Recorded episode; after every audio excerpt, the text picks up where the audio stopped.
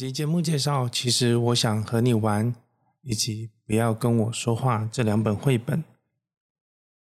我们家小大人准备上幼幼班喽，为了让他对团体生活能够先有心理建设，并且体会朋友同侪互动时的情绪管理，所以我们准备了。其实我想和你玩，以及不要跟我说话这两本书。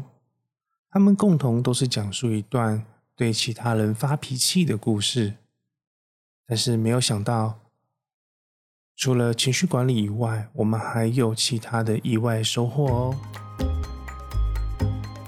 Hello，欢迎收听小大人大小事绘本我先读单元，让我们一起陪伴小大人长大。我是老枕头。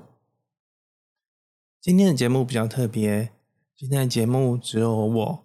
老枕头一个人为大家演播。那原因是因为我们家小大人刚去上幼儿园，幼幼班的小朋友有一个共通点，就是大家都会不断的更新病毒码回家，所以家里的大人也是不断的重复被感染。那现在就轮到妈妈啦，妈妈现在卧病在床，所以就由我老枕头一个人为大家服务喽。那也请不用担心，我们并没有确诊新冠病毒，我们这只是普通的感冒而已。我们家小大人今年两岁了，在他还没有意识到人生有上学这件事之前，他是一个很渴望和其他小大人一起互动的孩子。每次到了公园，总是拉着妈妈陪他去破冰，看看有哪个哥哥姐姐可以陪他一起玩。另外，我们家小大人很早就开始会使用句子，说话算是比同年龄的小大人清晰。可是我们在家里能够给他的环境变化实在有限。例如说，我们不可能像幼儿园里面有这么丰富的教具，有很多的呼啦圈，很多的轮胎，很多的创作素材。所以在家里活动就是不断的重复。那我就也很担心他在家里的发展会受限，而且毕竟爸妈能给他新的刺激也实在不多了，所以在家里的时候就常常就是大眼瞪小眼，他也觉得一切百无聊赖，好像没有新的东西可以玩，那大人也觉得很吃力，真的是不知道怎么再跟他互动了。所以在这个渴望社交和能够提供多元刺激的环境的前提下。我们还是决定让小大人早点踏入校园。当然，我知道，就是以他现在刚满两岁的免疫力，可能还不足以去应付学校这么多元的病毒嘛。不过权衡之下，我们还是决定让他去上学吧。本来大人觉得这一切都是理所当然，想当年我们小时候也是傻傻的就被送到学校，然后就开始上学了，也没有做任何提前的准备。所以，这个也是我们忽略的一点。我们忽略了小大人对于未知的不安。我们一直到了开学前一个月，才跟小大人说我们要准备去上学喽。他完全不知道上学是什么，他只是知道说表现出一个焦虑和不安的反应。所以那个时候我们就知道啊，我们做错了，我们应该早点帮他做心理建设。所以我们就开始借由一系列的绘本来让他认知，呃，上学啊，同侪啊，还有老师啊，还有情绪管理啊，还有爸爸妈妈还是很爱他的，虽然说没有陪在他身边，赶快亡羊补牢一下。所以原本其实我想和你玩，以及不要跟我说话这两本绘本。是想要拿来让小大人了解一下愤怒会对别人造成的伤害，还有就是别人可能对于你的愤怒会有的反应。不过就是小大人他的焦虑的情绪影响了他的专注力，所以一开始我没有办法很顺利的去跟他共读这本绘本，他完全没办法专心。为了吸引小大人的注意力，我就只能从图面的元素开始跟他慢慢聊。这是什么颜色？这是什么形状？这是什么动物？他们在玩什么？不过很意外，这两本的绘本反而成功的担当了认知学习的工具，可以拿来学习颜色、数量、形状、大小，还有多寡等等的概念。也从这些学习里面，我们开始慢慢的融入了剧情，开始进入了故事，慢慢的缓解了焦虑。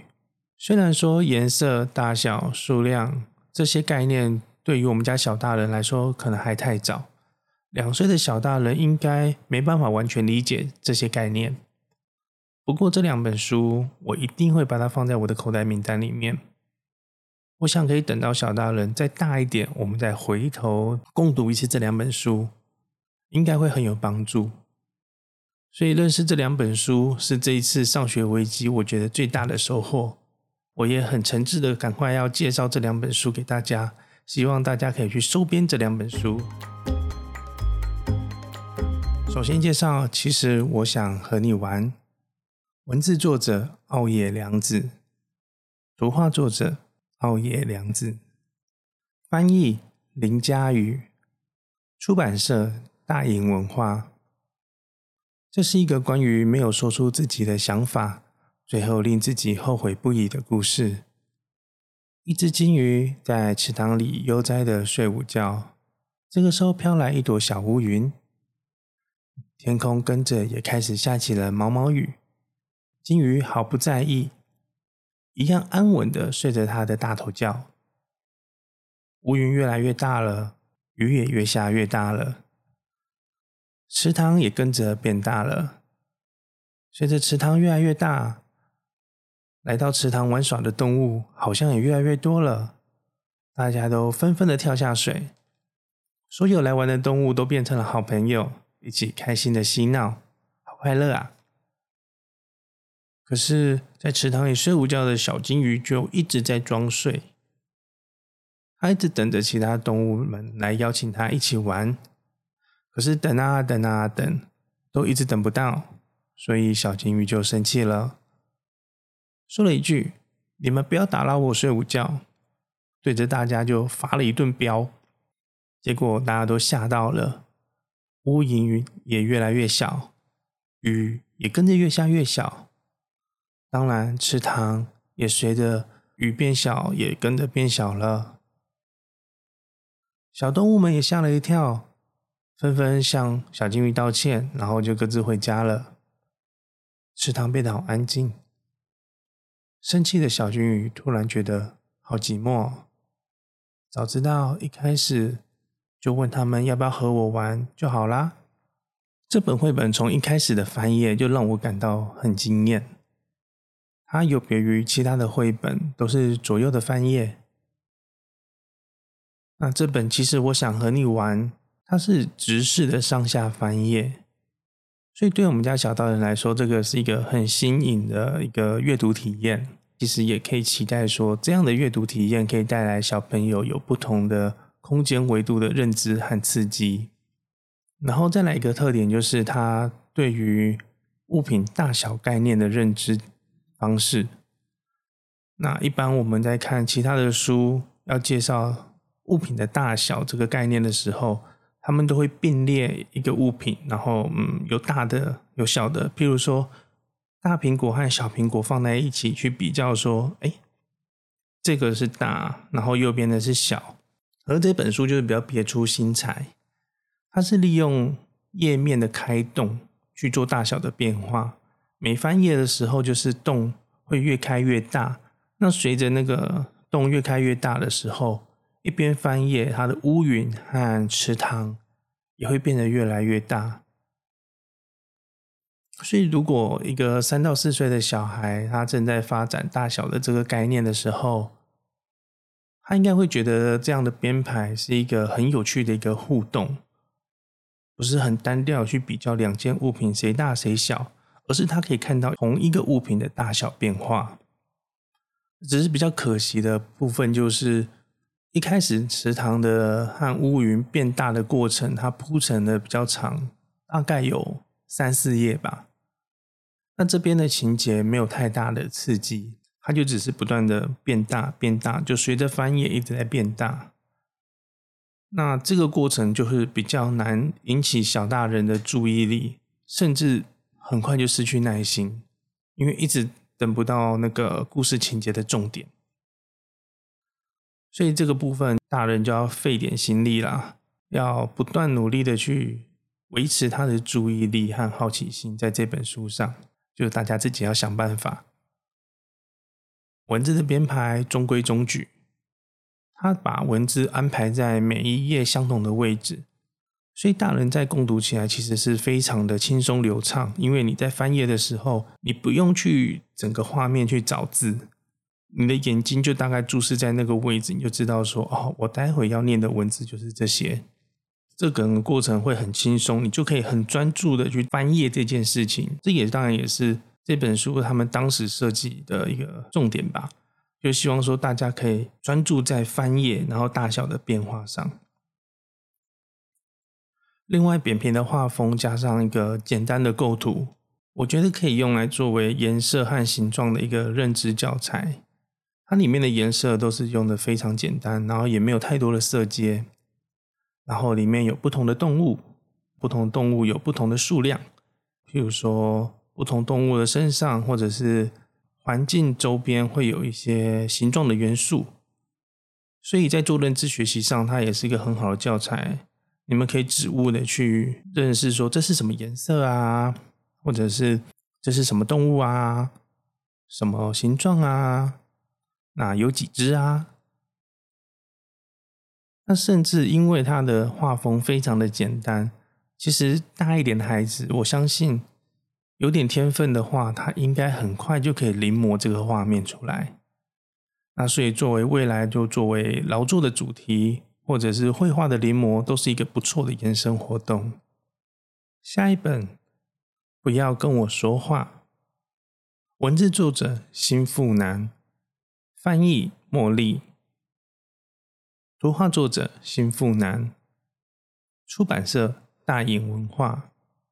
这个故事内容大概是在讲述一个小鳄鱼东东，他在房间里偷偷准备着要送给妈妈的生日礼物。可是妈妈一进房间，看到房间乱七八糟，就开始破口大骂，骂了东东一顿。东东就觉得很委屈，开始哭了起来。哭着哭着，慢慢的情绪变化成了生气。